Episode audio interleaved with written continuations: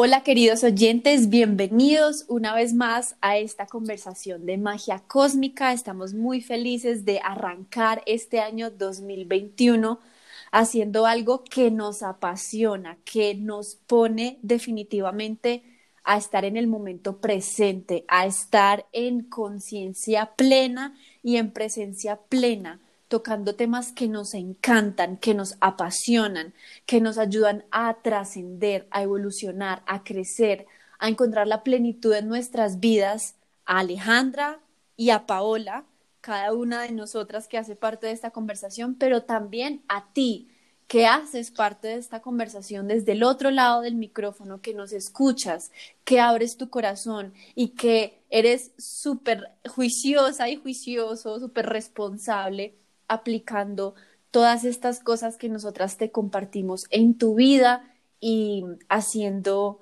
de tu vida todo un experimento y toda una aventura de todas estas enseñanzas y estas cosas maravillosas que compartimos contigo. Así que queremos desearte un 2021 maravilloso y ojalá que estés súper lleno de magia cósmica en tu vida. Amiga, feliz 2021, te doy la bienvenida. ¿Cómo amaneces el día de hoy? Ay, qué alegría, no me había dado cuenta que es el primer episodio que grabamos. Eh, sí, ¿o no? Sí, es el, sí, el, que grabamos, sí. sí. No, muy feliz, qué rico, qué rico poder hacer parte de esto y bueno, bienvenidos a todos. Hoy tenemos un episodio que teníamos muchísimas ganas de hacer y lo hemos titulado lo que el otro te hace, tú te lo haces. Y el concepto fundamental de este episodio es inversión de pensamiento. Así que te doy la palabra, amiga mía, que abras con broche de oro, abras con broche de oro los episodios del 2021. Bueno, bueno, pues sí, en el episodio pasado hablábamos de miedo y, y justamente llegamos como a esto porque a mi manera de verlo, em, mucho de ese miedo y mucho de ese sufrimiento también y mucha de esa incomodidad que experimentamos eh, como seres humanos en este camino y en esta experiencia, en este plano material, em, sí que se origina en esta idea o en esta ilusión de estar separados de todo lo demás. Y entonces, por lo tanto, cuando yo soy un ser separado de lo demás, cuando soy un ser separado del otro, eh, de alguna manera tengo que esperar o, de alguna manera pienso de manera inconsciente, pienso que mm, o creo que lo externo representa una amenaza de la cual eh, necesito o protegerme o a la cual necesito como pelearle, ¿no? Atacar. Em, entonces, en este orden de ideas, sí que mm, es cierto que eso que, que lo que el otro nos hace, realmente nos lo hacemos a nosotros mismos, ¿no? Y entonces yo pensaba mucho en, en la comunidad W Mentor. En, en, muchas ocasiones las personas vienen y, y como que abren su corazón y, y expresan como este como este dolor que sienten o esta incomodidad que sienten porque el otro, ¿no? Como que mi, mi hijo eh, no me habla, mi hijo me ignora, mi pareja me está haciendo daño, mi pareja está siendo grosero conmigo, mi pareja me terminó y me siento completamente miserable porque entonces mi vida no tiene sentido sin esta persona a mi lado, ¿no? Y realmente lo hacemos todo el tiempo de esa manera, ¿no? Como que entendemos que nuestra vida es como estamos nosotros solos en el camino y, vienen personas y vienen situaciones que em, nos representan esa amenaza, ¿no? Esa amenaza de que si bien vienen a hacerme daño, o puede que vengan como a llenar unos vacíos, pero en el momento en que esa situación, esa persona que aparentemente viene a llenar mis vacíos no está más, entonces también me representa eso a mí una incomodidad o un dolor.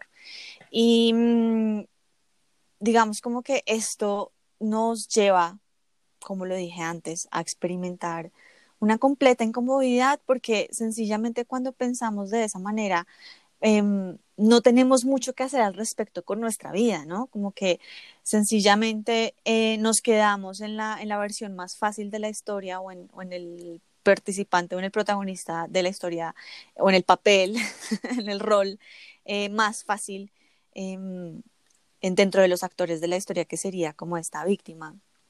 que sencillamente eh, se, queja de lo externo, que sencillamente eh, piensa que es el otro el que tiene que resolver la situación, el que tiene que ser el otro el que tiene que pedir perdón, el que tiene que ser el otro el que tiene que cambiar. Y, y, pues acá cruzados de brazos siendo víctimas, sencillamente no hay mucho que podamos hacer al respecto. Y sufrimos, además, porque si nos quedamos en esa posición de esperar que sea el otro el que cambie y que sea el otro el que pida perdón y el que sea el otro el que haga o deje de hacer, pues nos quedamos esperando, porque el otro está completamente fuera de nuestro control y de nuestro alcance, en, pues, en cuanto a esa transformación que esperamos, ¿no? Entonces, em, sencillamente no podemos hacer nada al respecto, más que sufrir, más que lamentarnos, más que culpar, más que em, sentir, em, pues, sentirnos mal, sentirnos miserables. Y a mí me parece que todo esto que tú estás hablando se fundamenta en una idea que planteaste ahorita, que es esta creencia en la separación. Esta creencia en que estamos separados, en que nuestras mentes individuales están realmente separadas y que entonces si yo me creo separada, pues estoy como un poco a merced de las circunstancias externas, estoy un poco a merced de las decisiones de los demás para lograr mi felicidad.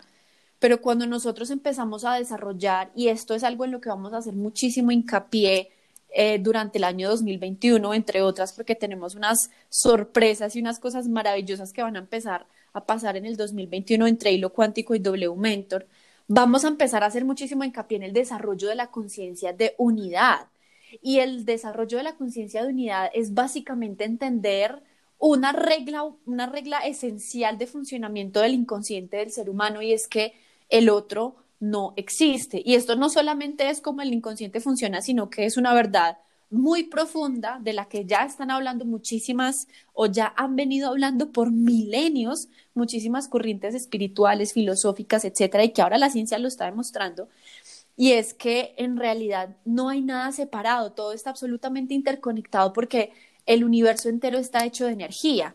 Pero ¿para dónde va todo esto? Si yo no estoy separada del otro, si la información de todo el universo está contenida en mi mente, que no está separada de la mente de mi pareja, de mi familiar, de mi amigo, de mi colega, sino que todos hacemos parte de una única mente, Quiere decir entonces que esa información que el otro me está presentando en mi vida, que esa información de las cosas que aparentemente el otro hace o deja de hacer, y por eso el título, pues realmente es una información que está también en mi mente, que yo la percibo como separada, pero que en realidad no lo está. ¿Y cómo así que esa información que me muestra el otro también hace parte de mí? Voy a traer a colación una, una frase que repite hasta el cansancio Enrique Corbera y es que somos energía, somos vibración, somos información y todo el tiempo estamos resonando, que de hecho viene de, una frase de Nikola Tesla, de esta frase de Nikola Tesla, y es que justamente somos información pura y todas las cosas que nos suceden en nuestra vida tienen que ver con nosotros y tienen que ver con nuestro contenido mental, ¿ok? Claro, una cosa es que no seamos conscientes de eso y una cosa es que nosotros no logremos entender mucho cómo así que lo que yo veo en mi vida, lo que yo veo en el exterior, lo que yo veo que me sucede y lo que los demás hacen o me hacen, en realidad son cosas que yo me estoy haciendo a mí mismo porque mi mente es la creadora de toda mi realidad. Y esto ya lo vamos a aterrizar un poquito como a lo, a lo terrenal, ¿no? Como a palabras como más... Eh, humanas, cómo así que el otro no existe y cómo así que todo el tiempo realmente me estoy encontrando es conmigo. Esa podría ser otra manera de entenderlo, es que todo el tiempo me estoy encontrando conmigo y todo el tiempo me estoy relacionando conmigo. Esto tiene una idea, mm, digamos, como muy importante a través de la cual también podríamos entenderlo y es que tú no puedes percibir al otro con conceptos, con percepciones, con ideas, con creencias que no hayan pasado primero por tu mente. Entonces tú todo el tiempo estás interpretando al otro no como el otro es, sino como tú eres. Entonces ahora sí aterrizando en la idea central a la que queremos llegar y que queremos desarrollar, y para darte la palabra, en realidad lo que está sucediendo es que vamos a tomar, y para llevarlo a lo práctico, vamos a tomar cada uno de nosotros, tú que nos estás escuchando, vas a tomar una situación en la que tú sientas que alguien te hizo algo, ¿ok? Que puede ser algo agradable o desagradable, no importa, es igual. Y vas a agarrar esa situación y vas a pensar, ¿qué crees que el otro te hizo? ¿no? Entonces, vamos a agarrar el ejemplo de yo creo que el otro, eh, o, o, algo que alguien te haga constantemente. Entonces, yo creo que el otro me irrespeta, por ejemplo. Y lo vas a poner en una etiqueta concreta. Yo creo que el otro me irrespeta o me falta el respeto. Entonces, si el título de este episodio es lo que el otro te hace, tú te lo haces, la pregunta y la inversión de pensamiento, en la cual vamos a hacer mucho hincapié durante el 2021, la inversión de pensamiento ya no va a ser, ah, sería como, si el otro no existe, entonces ya no es, ah, el otro me falta el respeto, sino yo me falto al respeto a mí mismo. Yo me irrespeto a mí mismo, me, me irrespeto a mí misma. Y lo que vamos a empezar a buscar es de qué forma lo hacemos. Aquí te voy a dar la palabra para seguirlo desarrollando. Con respecto a todo lo que tú dices, eh, pienso o recuerdo eh, una manera de, desarrollar esa misma idea desde la visión o desde las palabras de Gary Renard.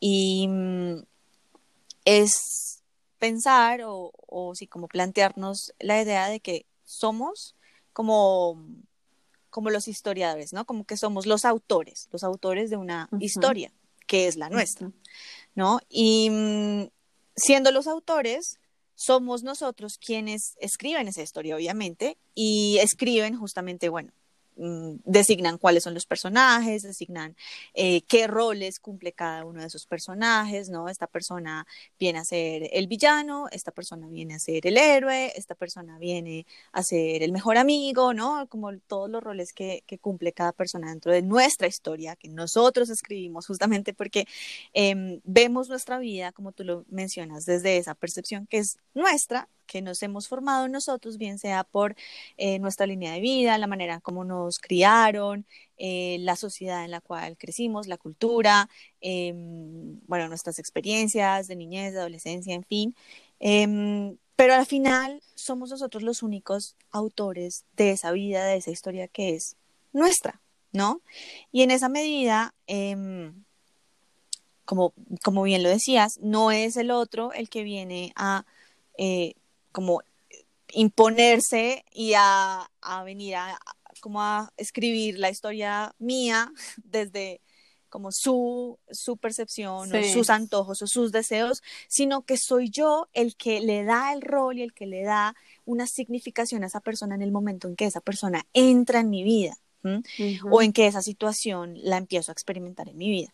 Entonces, sí que, em, claro, nosotros tenemos como una base, ¿no? Una base, un mundo inconsciente que nos dicta, que nos determina de cierta manera, que determina esas percepciones con la cual nosotros venimos a valorar tanto las personas como las situaciones que experimentamos eh, o con las cuales nos relacionamos en nuestra vida y em, en el momento en que entonces, claro, llega esta persona a hacer determinadas cosas, a decir determinadas cosas, como mi base, como mi mundo inconsciente me dice que esas cosas son iguales a o representan o significan eh, algo negativo, significan irrespeto, pues entonces yo, desde esa valoración mía, desde mi propia percepción, lo que voy a hacer es darle el rol a esa persona de eh, igual y respetuoso, ¿no? Esta persona es irrespetuosa. ¿Quiere decir que eso sea cierto? ¿Quiere decir que esa persona me está respetando? No.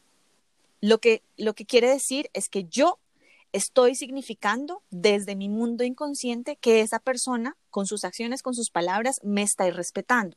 Pero la verdad absoluta no es la mía. Puede que esa persona, desde su mundo inconsciente, desde sus filtros de percepciones, eh, tenga Em, un, un, significado de sus propias palabras, de sus propias acciones, completamente diferente al que yo le estoy dando, ¿no? Entonces, claro, esa persona viene y me dice, no sé, me grita en la mañana, eh, o no me saluda, o me ignora, ¿sí? Y eso para mí significa me está irrespetando. Pero para esa persona sencillamente puede ser, no es relevante el hecho de que yo te salude en la mañana, no es relevante el hecho de que yo te esté gritando, porque sencillamente... O incluso o incluso puede ser como silencio, solemnidad, o para esa persona puede ser como estoy respetando tu espacio de silencio de la mañana, porque para mí es sagrado el silencio en la mañana, entonces también lo respeto para mí, lo respeto para ti, Y fíjate que es completamente distinto, pero las percepciones son completamente diferentes dependiendo del punto de vista del observador. Claro, y por eso mismo es que no existe una verdad absoluta.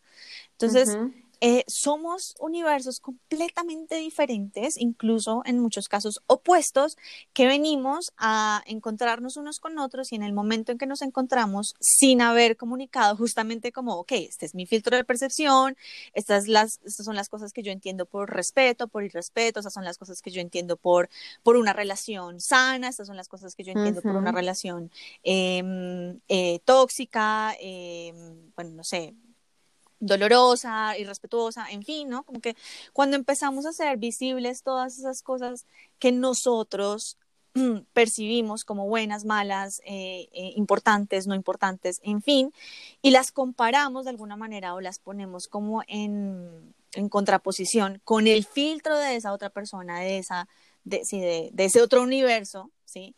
Ahí podemos un poco como equiparar con qué, o sea, como con cuál es, cuál es la baraja, ¿no? Con la que estamos jugando, como em, definitivamente nos damos cuenta cómo es esto de que no existe una verdad absoluta y de que esa situación que yo percibo como negativa o como esa persona a la cual yo percibo como irrespetuosa, em, no es más que mi percepción, pero no significa que sea la verdad de esa otra persona también. ¿Sí? Eso, eso me hace pensar mucho en una carta que está en la baraja de mensajes cuánticos que dice, esa persona no existe, la creaste en tu mente. Y un ejemplo muy claro que yo doy de esto mismo que tú estás diciendo es, supongamos que alguien está escuchando una charla de Alejandra de Hilo Cuántico, ¿no? Y entonces alguien está escuchando una charla, qué sé yo, un taller o un envío, una conferencia, lo que sea, y hay dos personas digamos, dentro de la multitud hay dos personas. Y una de esas personas como que está conectando impresionante con lo que Alejandra está diciendo y realmente le resuena mucho la información y siente que es útil para su vida y entonces posiblemente la opinión que esa persona o la percepción que va a tener esa persona acerca de, de Alejandra, de esa conferencista, va a ser, wow, es súper inteligente, es increíble, eh, me encanta que comparta su conocimiento, mira lo generosa que es, mira, bla, bla, bla, bla, bla, bla, bla. Y de pronto para otra persona para la cual no resuena para nada la información, porque, qué sé yo, le toca su ego, la cuestiona demasiado incómodamente o simplemente no resuena con su sistema de pensamiento, su sistema de creencias, puede pensar a puede comenzar a pensar, no, es una charlatana, no, no sabe de lo que está hablando, es una bruta, es una tonta, lo que sea. Y entonces, ¿quién tiene la verdad? Ninguno de los dos, porque para cada una de esas dos personas, y estamos hablando del mismo conferencista, estamos hablando de la misma persona puesta ahí en el escenario, estamos hablando de la misma persona, pero de, simplemente con el hecho de que existan dos mentes que perciben a esa misma persona de forma diferente, casi que existen, existirían dos seres humanos completamente distintos puestos en el mismo cuerpo, ¿no? Como que para la realidad de la persona A es una persona completamente diferente que para desde la perspectiva de la persona B es otra cosa completamente diferente. Entonces, no existe una realidad objetiva y por eso es tan cierto esta frase que dice que no vemos a los demás como son, sino como somos nosotros. Y a mí me gustaría agregar aquí algo dentro de todo lo que tú estabas mencionando, como que esto también le, añade un poco más de sazón al asunto que estamos hablando aquí, y es que nosotros siempre estamos proyectándonos en los demás. Y esto refuerza la idea de vemos a los demás no como son, sino como somos, porque en realidad lo que vemos en el otro es simplemente una proyección de lo que hay en nuestro interior sea agradable o sea desagradable. Y me quiero enfatizar en lo desagradable. A esto le llamamos la proyección de la sombra, de la cual ya hemos hablado en otros capítulos y que probablemente profundizaremos después. Pero hemos hablado del tema de la sombra y es que cada vez que tú te encuentras con un ser humano, así sea que te lo encuentres en el semáforo, o sea que lleves 30 años casado, casada con ese ser humano, y hay algo que te moviliza emocionalmente de manera desagradable, o sea, te moviliza sentimientos y emociones negativas, esa persona te moviliza a ti, quiere decir que eso que estás percibiendo en el otro hace parte de tu sombra, que son las cualidades que no has querido, no has podido, no has sabido reconocer en ti. Y para y la razón por la cual existe esa persona aparentemente afuera de ti es para que te veas a ti mismo, es para que te reconozcas a ti mismo. Por eso decimos que, ah, si esta persona me fue infiel o me es infiel, ¿cómo me soy yo infiel a mí mismo? Si esta persona irrespeta mi tiempo, ¿cómo yo estoy irrespetando mi tiempo? Ah, no, es que yo soy súper puntual. Así realmente eres súper puntual. Quiero que revises en lo profundo en qué, en qué momento, en qué situación, en qué situación irrespetas tu tiempo. Probablemente eres súper puntual, pero te excedes en la cantidad de trabajo que haces y eres súper puntual con el trabajo, pero no respetas tus espacios de ocio, no, no respetas tus espacios de descanso, qué sé yo. Y era un ejemplo que yo te ponía esta mañana que estábamos hablando, y es que yo veía en otra persona que no respetaba mi tiempo, pero luego me di cuenta que yo tiendo a eh, simplemente ceder, ¿no? A ceder en, ay, entonces movamos la cosa una hora, movamos la cosa dos horas y yo como supuestamente no tengo nada más programado y respeto mi tiempo de descanso y respeto mi tiempo de no hacer nada y entonces luego me quejo de que el otro irrespeta mi tiempo. Y así sucesivamente con cualquier ejemplo que podamos poner. Ay, es que esta persona abusa de mí, es abusiva conmigo. ¿Y tú cómo eres abusiva o abusivo contigo? Probablemente una de las formas como eres abusivo contigo o abusiva contigo es quedándote en esa relación. Esa es la forma como tú abusas de ti. Esa es la forma como tú te irrespetas, quedándote en una relación en la que te sientes abusado, violentado, irrespetado, etcétera. Ah, no, es que yo no pongo límites. No, no, no, qué pena, no te pones los límites a ti. Porque si te pones tus límites y respetas tus límites, sencillamente aceptas o no aceptas un comportamiento del otro y te quedas cuando te tienes que quedar y te vas cuando te tienes que ir. Pero entonces no es el otro el que, el que sobrepasa tus límites, es que tú no te respetas tus límites. Hay, hay algo muy importante también que, de hecho, mencionamos en el episodio pasado que tiene mucho que ver con esto, con esta idea de, bueno, de separación y, y también con esta proyección que hacemos de nosotros mismos en los demás y es la culpabilidad inconsciente, ¿no? Entonces, claro, nosotros em, venimos a este mundo, tenemos un ego que nos hace sentir separados de todo lo demás y por lo tanto eh, generamos como, como este, em, esta, esta percepción sobre nosotros mismos de que no, ya no merecemos todos y por el, simplemente, el simple hecho de existir, sino que ahora como estamos eh, viviendo en un mundo externo que representa un peligro, pues entonces existen, empiezan a, generarse ciertos condicionamientos em, que vienen a impactar como, ok, ya no se trata de que tú merezcas todo por el simple hecho de que existes, sino que ahora te tienes que ganar, ahora tienes que trabajar eh, por ese amor, ¿sí? Por ese amor de las otras personas, por esa aprobación de las otras personas, en fin, porque en esencia ya no eres perfecto, ya no eres uno con, con lo demás, ya no eres em, amor absoluto, ¿sí? Ya no eres unidad, sino que ahora eres em, un ser separado y eres imperfecto y por lo tanto eres culpable, ¿no? Eres malo en esencia.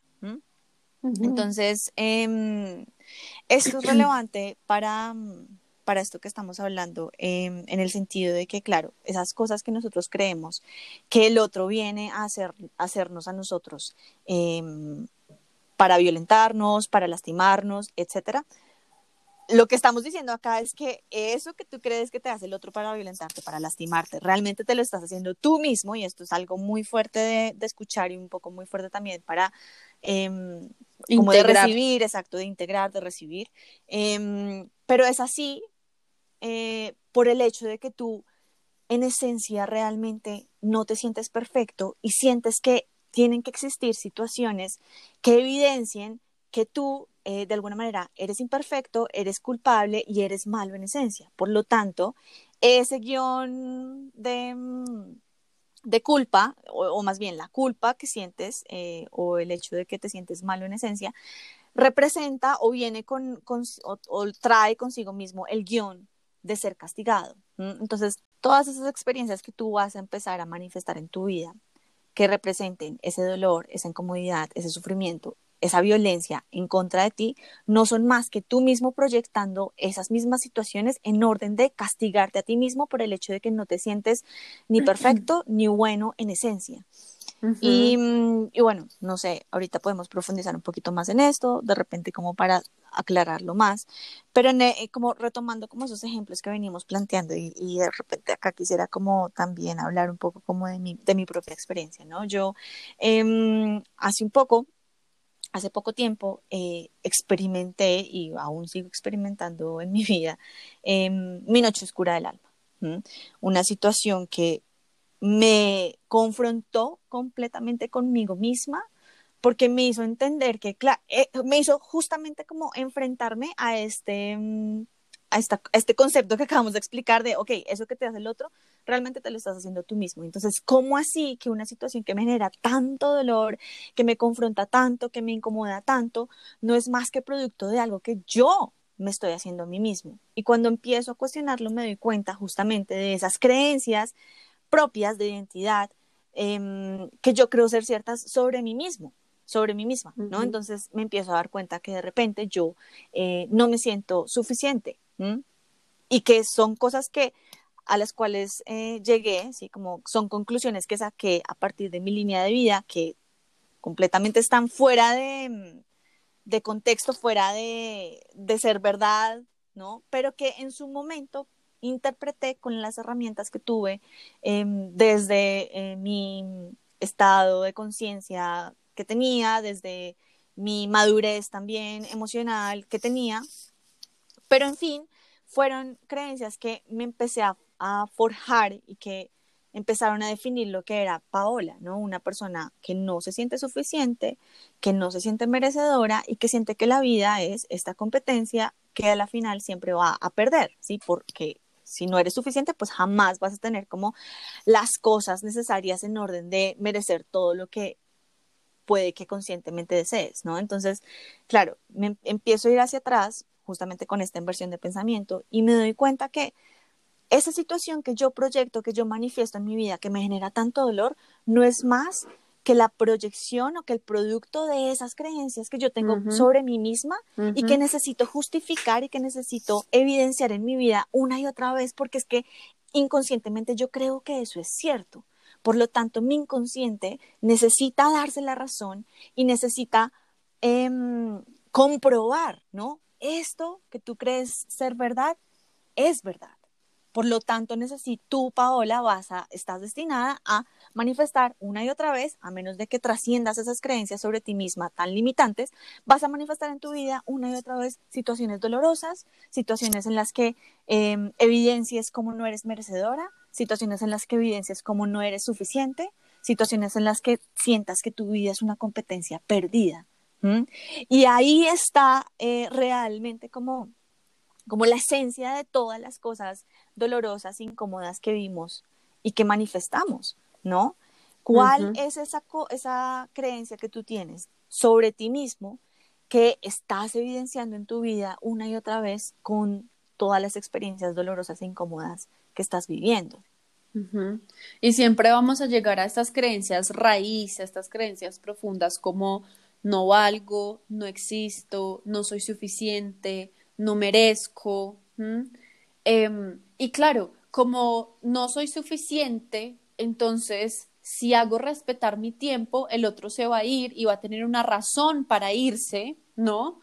Porque la razón para irse es que no soy suficiente, entonces por lo tanto tengo que respetarme menos, tengo que eh, hacerme flexible, tengo que prostituirme porque no algo, como no valgo lo suficiente para hacerme respetar, para respetarme, entonces simplemente me flexibilizo y voy permitiendo que el otro vaya transgrediendo esa barrera del respeto, que el otro vaya, ¿cierto? Como, como haciendo esas cosas que yo percibo que son dañinas, que yo percibo que son dolorosas, que no significa que yo permito que el otro haga cosas malas, no. Yo permito que el otro haga cosas que yo percibo que son dañinas y dolorosas, porque bajo mi percepción no deberían ser así, pero lo permito porque no me siento lo suficientemente merecedor de respeto y de amor y, y, de, y, de, todo lo que soy realmente merecedor, entonces por lo tanto mi castigo sería que el otro pues simplemente me rechazara, se fuera, entonces pues empiezo a permitir como esas transgresiones en mis propios límites.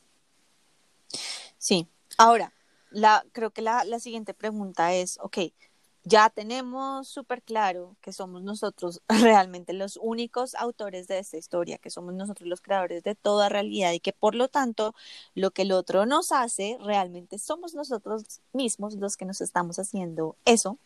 Em, ahora, ¿cómo utilizamos esta inversión de pensamiento como a nuestro favor en orden de eh, trascender como ese, mm, ese avatar en el que estamos eh, sintiéndonos víctimas de las situaciones y más bien retomamos como el poder de nuestra propia vida y retomamos esa autoría y empezamos a reescribir nuestra propia historia con ese poder y con ese, mm, sí, con ese poder creador que tenemos de, de, nuestra realidad, ¿no?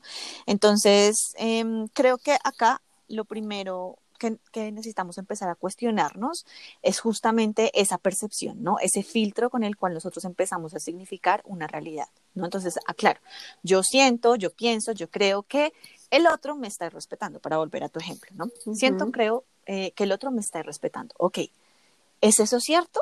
¿Mm? Desde mi perspectiva, ¿por qué es cierto, no? Como que empiezo a cuestionar, empiezo a desglosar, bueno, ¿qué significa de repente irrespeto para mí? ¿Por qué o cuáles son las evidencias que prueban justamente que esa persona me está, entre comillas, irrespetando? Y ahora, ¿es eso cierto? ¿Es eso realmente cierto? ¿El hecho de que la otra persona me esté respetando es cierto? ¿Es una verdad absoluta? Y la respuesta sencillamente es que no tenemos esa certeza, ¿no? Desde nuestra perspectiva, que ya empezamos a cuestionar, puede que sea cierto, entre comillas, pero como ya estamos cuestionándolo, entonces llegamos a la conclusión de que no tenemos la completa certeza de que una, una significación es la verdad absoluta. No tenemos la completa certeza de que algo es 100% cierto, ¿sí? Em, para la otra persona también. O sea, para esa otra persona de repente tú crees que em, la, la, situación es la misma que para ti, tú crees que esa persona siente, sabe que te está respetando. Y llegaremos a esa conclusión una y otra vez. No tenemos esa certeza, no tenemos la certeza de que eso que nosotros creemos es cierto sea 100% cierto o sea la verdad absoluta. No tenemos esa certeza. Entonces ahí cuando nuestro propio discurso se empieza a cuestionar y se empieza un poco como eh, sus bases, ¿no? Como que se empiezan a debilitar, podemos justamente utilizar esta inversión de pensamiento para reemplazar o para hacer esa corrección o para mm, moldear esa percepción que nos permita Em, cambiar nuestra realidad, porque en el momento en que moldeamos nuestra percepción, en el momento en que cambiamos nosotros mismos y la manera como vemos el mundo, el mundo que vemos cambia también. Entonces, una vez yo empiezo a cuestionarme esto, ¿no? Como, ¿es eso cierto? Ese pensamiento que yo tengo es 100% cierto, tengo la absoluta certeza de que eso que yo percibo como malo es efectivamente malo. Eh, ¿Es eso cierto? Me doy cuenta de que no tengo esa certeza y ahí entonces puedo hacer una inversión. Ok, em, si yo creo que esa persona me respeta, volviendo como a ejemplos que tú has mencionado muy puntualmente, em, ¿cómo me estoy respetando yo? ¿No? Esa podría ser una manera de invertirlo, ¿sí? Pero ok, esa es solamente una manera. ¿Cómo más puedo invertirlo, no? Cómo de repente yo soy la que estoy irrespetando a esa persona. ¿no? Esta también podría ser otra inversión. Sí. O también, ok, efectivamente, esa persona me respeta, como yo mismo estoy eh, pensando que merezco o como yo mismo deseo ser irrespetado por esa persona. Y entonces ahí, en esa tercera posible inversión, puedo encontrar de repente muchas de esas creencias de identidad, como las que mencionamos, como, ah, claro, es que yo he manifestado esta situación en la que esta persona me respeta porque yo creo que lo merezco, porque yo creo que no merezco ser respetada, porque yo creo que em, no soy suficientemente mm, buena persona, ¿sí?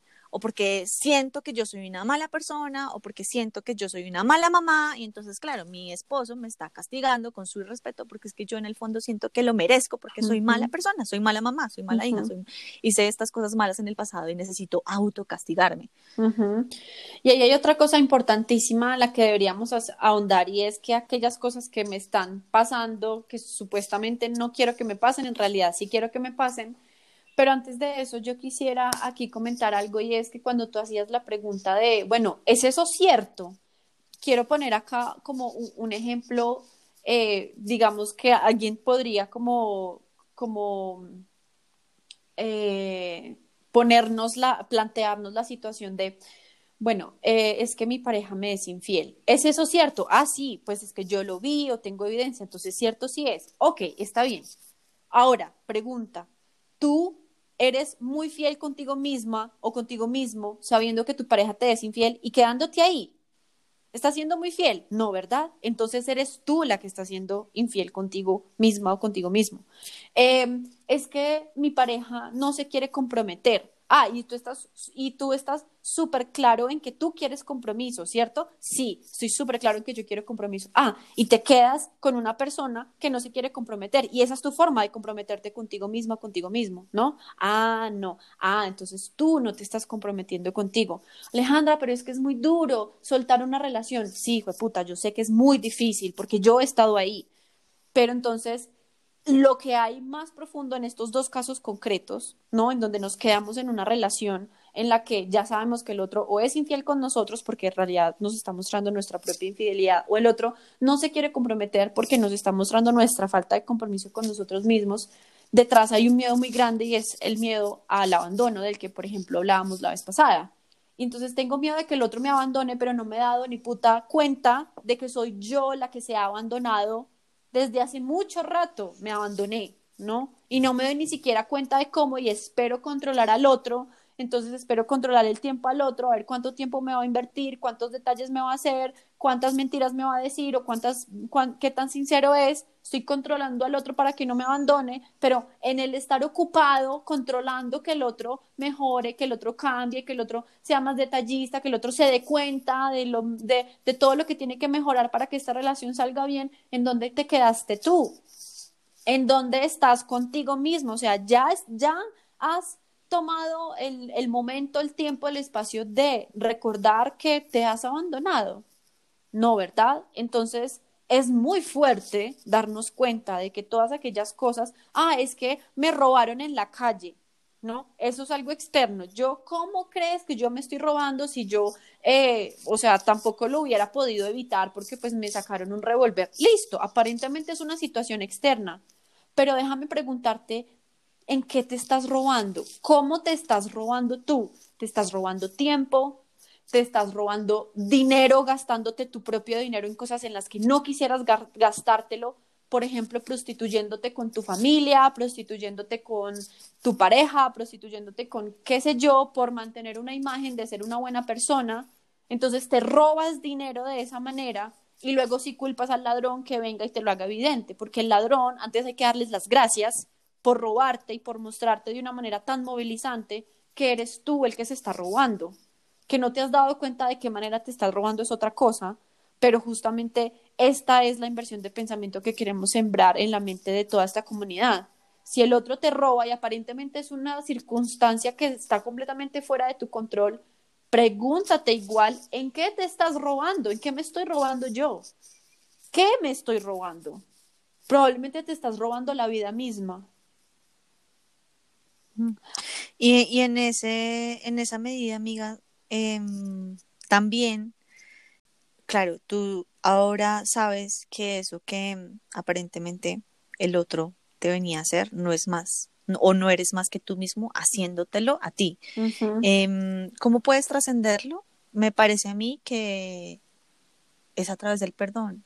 Y en el momento en que tú perdonas eso que aparentemente externo viene a lastimarte, lo que estás haciendo volviendo como a, esta, mm, a este concepto que les planteamos de inversión de pensamiento, es justamente perdonarte a ti, perdonarte eh, esa necesidad de querer autocastigarte a ti mismo, perdonarte esas creencias de identidad sobre ti mismo que te hacen, que te quitan valor, que te limitan, que te lastiman, que son crueles, ¿no? Y que son infundamentadas y completamente desactualizadas, pero en orden de que las puedas actualizar y en orden de que puedas trascender esa situación tan dolorosa, em, perdona.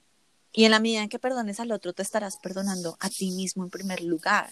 Estarás perdonando esa culpa que sientes de base, esa culpa que sientes de esencia, que es producto del el autocastigo em, que se ha manifestado en situaciones eh, incómodas, dolorosas y violentas que aparentemente el otro o las situaciones externas vienen a presentarte a ti, pero que no eres más que tú mismo proyectándolas desde lo que tú crees ser cierto sobre ti mismo em, y desde lo que crees ser cierto sobre el mundo. Y yo pensaba... las cosas... Dale, Perdóname, amiga. Las cosas que manifiestas no son más que evidencia de todo lo que tú crees ser cierto. Sí, totalmente. Y obviamente aquí seguramente eh, quien nos escuche se puede estar preguntando, bueno, ¿y cómo putas perdono? ¿Y eso cómo se hace? ¿No? Y hay muchas maneras de hacerlo y seguramente en un próximo capítulo ahondaremos en, en cómo perdonar o qué es el perdón o eso, qué, cómo se come y cómo se hace. Pero yo diría que una de las formas más bonitas es justamente preguntarte qué es lo que te está enseñando el otro. Porque cuando tú realmente te, haces la pregunta de, bueno, ¿qué me está enseñando mi pareja que me fue infiel? ¿Qué me está enseñando el ladrón que me atracó? ¿Qué me está mostrando eh, esta persona que me insulta en la calle? ¿No? Que me respeta. Ah, me está mostrando que yo no me respeto a mí mismo. Cuando me lo muestra, y cuando logro hacer esa inversión de pensamiento y ver de qué manera en mi vida yo me falto al respeto, me soy infiel, no me comprometo conmigo mismo, me abandono y respeto mi tiempo, etcétera, me robo, etcétera, etcétera. Entonces ahí tengo herramientas muy concretas para comenzar a cambiar mi manera de percibir la realidad y para comenzar a cambiar decisiones muy concretas en la vida.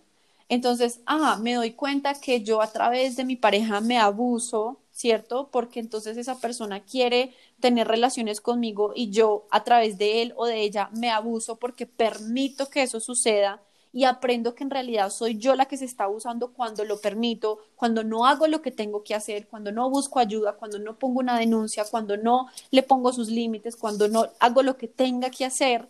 Entonces lo aprendo y empiezo a tomar decisiones distintas para cambiar la historia. Entonces termino esa relación, voy busco ayuda, pongo la denuncia o lo que sea que sea necesario que sientas que tienes que hacer, pero cambias tu conducta a partir de un cambio de conciencia y claramente tu vida va a cambiar.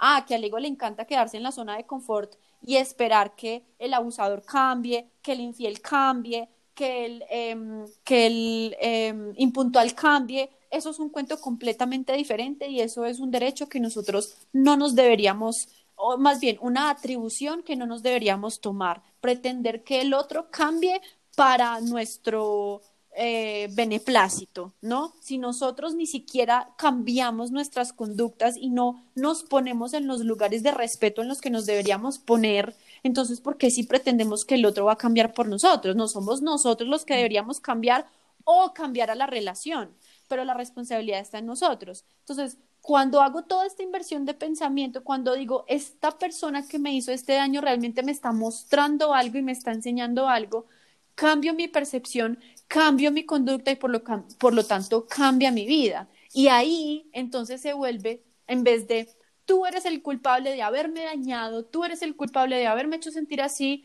y por el contrario antes lo miro y le digo, gracias por haber hecho lo que hiciste porque habiendo hecho lo que hiciste, me mostraste algo que me faltaba aprender, que ya lo aprendí y que ya lo estoy integrando en mi vida. Entonces puedo ver a esa persona con los ojos del amor, por mucho que sea un abusador y por mucho que eso implique que lo puedo ver desde los ojos del amor y de la gratitud, pero no duermo con él o no estoy cerca de él o ella, ¿sí? Porque una cosa es una cosa y otra cosa es otra cosa, ¿no? Y quiero que seamos muy claros en esto. Mm, de, de, de tampoco irnos a, hacer pajazos mentales, de pensar, ay, sí, ya lo perdoné, ya sé cómo tengo que hacer las cosas, pero me quedo en la misma situación internamente esperando que el otro sea el que cambie. Si tú logras, sosteniendo esa relación, logras estar en paz, por ejemplo, eh, listo, eh, situación de infidelidad, hice toda la inversión de pensamiento, ya sé de qué forma me voy a hacer fiel a mí mismo, ya sé de qué forma me estoy siendo infiel, y eso te pone una perspectiva de que estás en paz con que tu pareja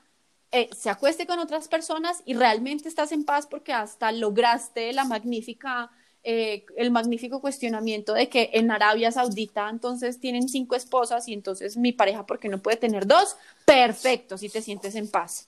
Pero si no te sientes en paz, entonces, ojo, porque te vas a sentir, te vas a seguir engañando y no esperes que el otro no te engañe. Y yo sé que esto es muy fuerte, muy fuerte, sobre todo las personas que puedan estar en ese momento atravesando situaciones de pareja como esta que estoy describiendo. Sé que es muy fuerte, sé que puede eh, eh, eh, involucrar o sé que puede generar mucha resistencia, pero es importante que no nos engañemos más y que no sepas en este momento cómo salir de esa situación o cómo cambiar las cosas, está bien. Perdónate también por eso.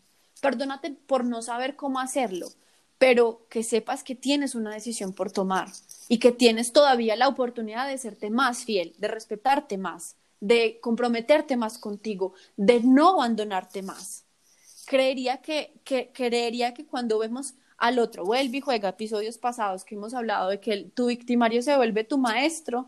En ese momento reconocemos cómo nos hicimos a nosotros mismos lo que el otro nos hizo, pero ahora lo vemos desde la mirada de, pucha, ya lo entendí, ya lo comprendí, ya sé lo que tengo que hacer. Y lo hago y lo practico todos los días, lo que decíamos en el episodio pasado, que yo haya comprendido que mi, que mi, eh, que mi amigo me falta el respeto a, no sé, no, no se compromete con los planes que hacemos y que eso me está mostrando algo de mí y yo tengo que comenzar a cambiar mi percepción y mis decisiones y lo haga un día y cambie mi percepción y cambie mis decisiones un día, no quiere decir que entonces ya, listo, mágicamente la situación cambió y nunca va a volver a pasar. No, ojo, vas a encontrarte con historias parecidas, porque tu mente va a seguir queriendo atraerte situaciones parecidas para que les des un cierre diferente, para que tomes una decisión diferente. Entonces, terminas una relación tóxica y puede que la siguiente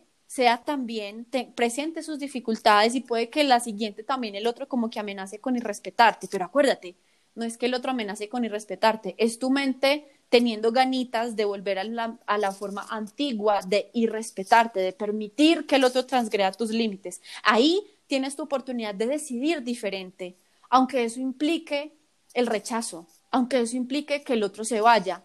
Listo, puede que el otro se vaya, pero te quedas tú con tu aprendizaje y con decir, pucha, ya lo supe hacer, ya supe poner el límite, ya supe a tiempo respetarme y si esta persona se va de mi vida porque yo me estoy respetando, perfecto. La próxima que venga va a saber respetar mis límites porque ya ni siquiera voy a, ya, ya lo voy a ver integrado de una manera profunda. Pero el trabajo hay que hacerlo y hay que hacerlo todos los días. Y ojo, esperamos que el otro se comprometa con el cambio, pero nosotros no nos comprometemos con nosotros mismos. Esto es fundamental, que realmente nos comprometamos con nosotros mismos y con los cambios que necesitamos de hacer en la mente, y en la conducta, pero sobre todo en la mente. La mente siempre va a tender a ir por los mismos caminos neurológicos, siempre, siempre, siempre. Y para tú hacer nuevas conexiones neurológicas, tienes que imprimir impacto emocional, pero también repetición. Esto es súper importante. Sí, a la final, eh, y esta me parece una herramienta muy poderosa, em, esa que creemos que es la respuesta o esa que creemos que es la solución para ahí sí sentirnos bien, felices, en paz, etcétera, con respecto a la situación aparentemente negativa o dolorosa que estamos experimentando. Em, creo que es justamente la solución que necesitamos eh, o la respuesta que necesitamos em, tomar nosotros mismos o el trabajo que necesitamos hacer nosotros mismos con nosotros o para hacia nosotros, ¿sí? Entonces, ¿a qué me refiero con esto? Em, cuando tú dices, ok, yo espero, o sea, normalmente, claro, somos los que nos quedamos esperando que el otro sea el que cambie, ¿no? Que el otro sea el que me pida perdón, que sea el otro, ¿no? El que haga las cosas o el que em, como que reafirme su amor por mí o en fin, ¿no? Y creo estoy completamente convencido de que cuando ese cambio suceda, ahí sí me voy a sentir bien, ahí sí me voy a sentir feliz, ahí sí me voy a sentir en paz, etcétera. Pero realmente, esa que creemos que es una solución externa o esa que creemos que es eh, una solución que proyectamos en el otro, no es más que eh, la medicina o el antídoto que necesitamos tomarnos nosotros mismos, ¿no? Y entonces esto me hace acordarme de, de una situación em, en la cual estaba en una sesión em, uno a uno eh, con una persona eh, hablando sobre perdón, justamente. Y entonces ella me, me comentaba eh, una situación que estaba viviendo con una persona que le incomodaba completamente, que había venido como a invadir su hogar desde la percepción, obviamente, de, de mi cliente. Em, digamos que estaba experimentando una situación en la que la otra persona la fastidiaba completamente, la hacía sentir eh, odio, rabia, ¿no? Porque esa persona estaba invadiendo su casa, estaba invadiendo su vida, ¿no? Estaba viniendo como a, a, confrontar un montón de cosas que esta persona, mi cliente, no quería. ¿no? Y entonces se activaba como ese conflicto y esa incomodidad. Entonces yo le preguntaba a ella, ok, ¿cuál sería esa solución con la cual tú crees que estarías en paz, ¿sí? O qué esperas que esa otra persona haga, ¿no? Para mm, resarcir como su comportamiento, ¿no? ¿Cuál sería esa situación que tú esperas que el otro haga en orden de poder perdonarla? ¿Sí? En orden de poder sentirte bien, en orden de poder sentirte feliz, en paz, etcétera. Entonces lo que ella me decía es como, ok, sí, lo único que yo espero de esta persona es que sea agradecida conmigo. Y, usando esta herramienta de inversión de pensamiento, yo entonces le planteé, ok, tú esperas que esa persona sea agradecida contigo. Ahora, ¿cómo tú estás siendo agradecida contigo mismo? ¿Eres agradecida contigo misma? ¿Eres agradecida con quien tú eres? ¿Eres agradecida con tu cuerpo? ¿Eres agradecida con tus habilidades, con tu potencial? ¿Realmente tú te das eso que esperas que el otro te dé? Y la respuesta fue, no, no, no me lo doy.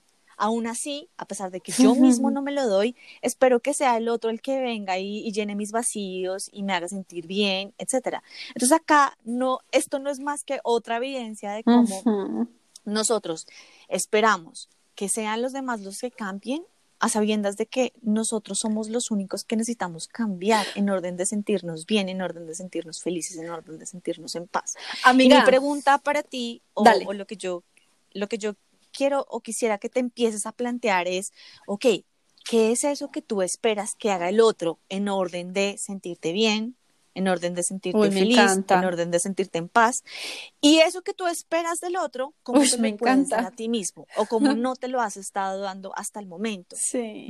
Porque esa es la solución. y ese es el antídoto que tú necesitas tomarte. Qué lindo, oye, me encanta. Mira, y contigo dando ese ejemplo, se me vino uno que tuve justamente ayer en consulta, también como para salirnos un poquito de los ejemplos personales que yo personalmente sé que tiendo mucho como a, caer en los mismos ejemplos.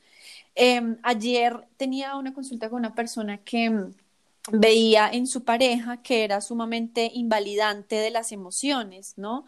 Y entonces me decía como, pero es que él no se da cuenta lo importante que son las emociones y lo importante que es sentirlas y no sé qué, y como que yo no quisiera que imprimiera eso pues en la crianza de nuestros hijos y no sé qué, no sé qué. Y entonces yo le, yo, claro, aparentemente y en la superficie, en lo externo, pareciera ser que, que ella considera que las emociones son muy importantes, o sea, ella desde lo consciente, desde la conciencia, reconoce la importancia de las, de las emociones, pero yo le hice la siguiente pregunta, ok, acuérdate que siempre nos estamos relacionando con nosotros mismos y acuérdate que siempre el otro nos muestra algo de nosotros mismos. Entonces, si tú lo que ves en tu pareja es que es sumamente invalidante de las emociones, te pregunto, ¿tú realmente te permites estar con tus emociones o cuando tus emociones están, quisieras no sentirte así?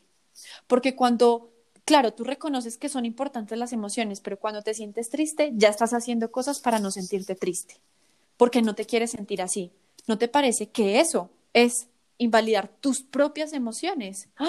Y se quedaba como, ¿qué? Claro, no lo había visto de esa manera. Sí, porque muchas veces nosotros desde la conciencia podemos decir, no, sí, yo soy súper fiel conmigo, yo soy súper puntual conmigo, soy comprometido conmigo, eh, reconozco lo importante es que son mis emociones, pero cuando nos vamos a mirar en lo profundo, si realmente hacemos con nosotros lo que esperamos que el otro haga, pues no hay tal. Entonces, claro, me decía esta persona, sí, efectivamente, cuando mis emociones están, no quiero sentirme así.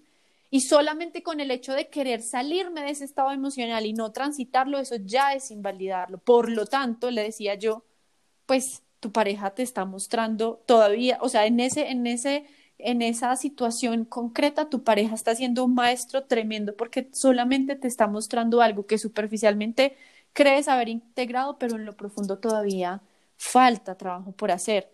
Y en ese orden de ideas, pues, qué gratitud la que puedes experimentar por tu maestro que en lo externo invalida las emociones, pero que te está mostrando algo que todavía tienes por, por crecer. Y mira qué hermoso cómo podemos realmente encontrar esto en todos y cada uno de los casos o de las situaciones que nos, que nos confronten así en la vida, ¿no? Y eso que tú estás diciendo de, bueno, eso que tú estás esperando que el otro hiciera para sentirte en paz, ¿lo estás haciendo ya por ti? Probablemente no. Entonces, úpale, como decía mi papá, úpale pues, upa pues, a ver, a trabajar, se dijo, ¿no?